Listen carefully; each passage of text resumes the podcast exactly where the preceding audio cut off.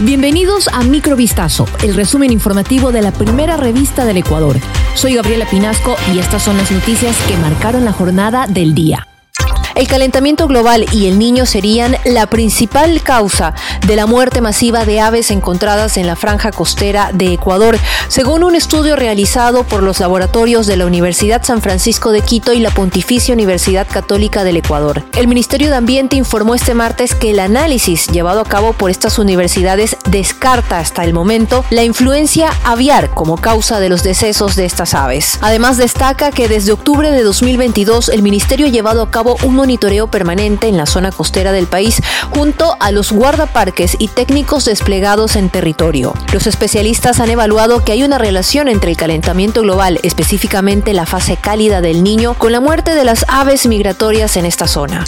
El Tribunal de Garantías Penales de Azuay declaró inocentes a 17 policías acusados por presunta tortura como grave violación a los derechos humanos perpetrada contra personas privadas de la libertad en la cárcel de Turi en Cuenca. Los uniformados afirman que fueron injustamente procesados por controlar un amotinamiento. La mañana de este martes 20 de junio se reinstaló la audiencia de juicio por el caso de supuesta tortura ocurrido hace siete años en el centro penitenciario por parte de una decena de policías. Los jueces los declararon libres de culpa, pero la fiscalía informó que una vez que la sentencia sea notificada por escrito, apelarán la resolución. El caso se remonta al 31 de mayo de 2016 cuando durante una requisa para buscar objetos prohibidos los gendarmes habrían insultado, echado gas y aplicado corriente, según la fiscalía, a los reos, mientras que los acusados afirman que cumplían su trabajo y que evitaron un amotinamiento dictan prisión preventiva contra el ciudadano que habría cometido un asesinato en la Ecovía este 19 de junio de 2023.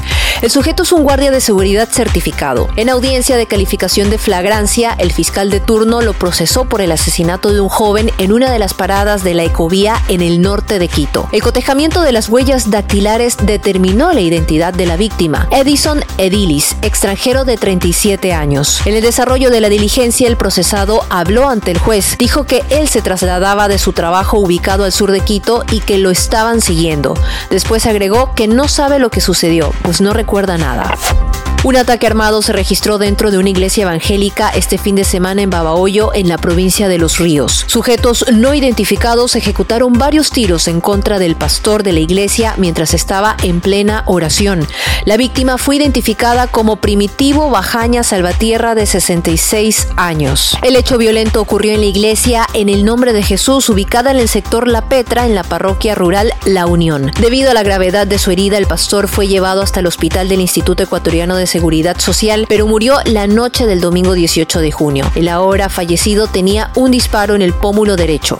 Un empresario pakistaní y su hijo, así como el explorador británico Hamish Harding, viajan en el submarino turístico que desapareció el domingo en el Océano Atlántico cuando se sumergía para ver los restos del Titanic, según informaron este martes los medios de Reino Unido. También viajan el explorador francés Paul-Henri Nargiolet y el consejero delegado de la firma Ocean Gate, que opera el submarino Stockton Rush. Los guardacostas de Estados Unidos y Canadá continúan la búsqueda contrarreloj para localizar el sumergible con cinco personas a bordo y 96 horas de autonomía. La comunicación con la embarcación se perdió 45 minutos después de que iniciara la inmersión.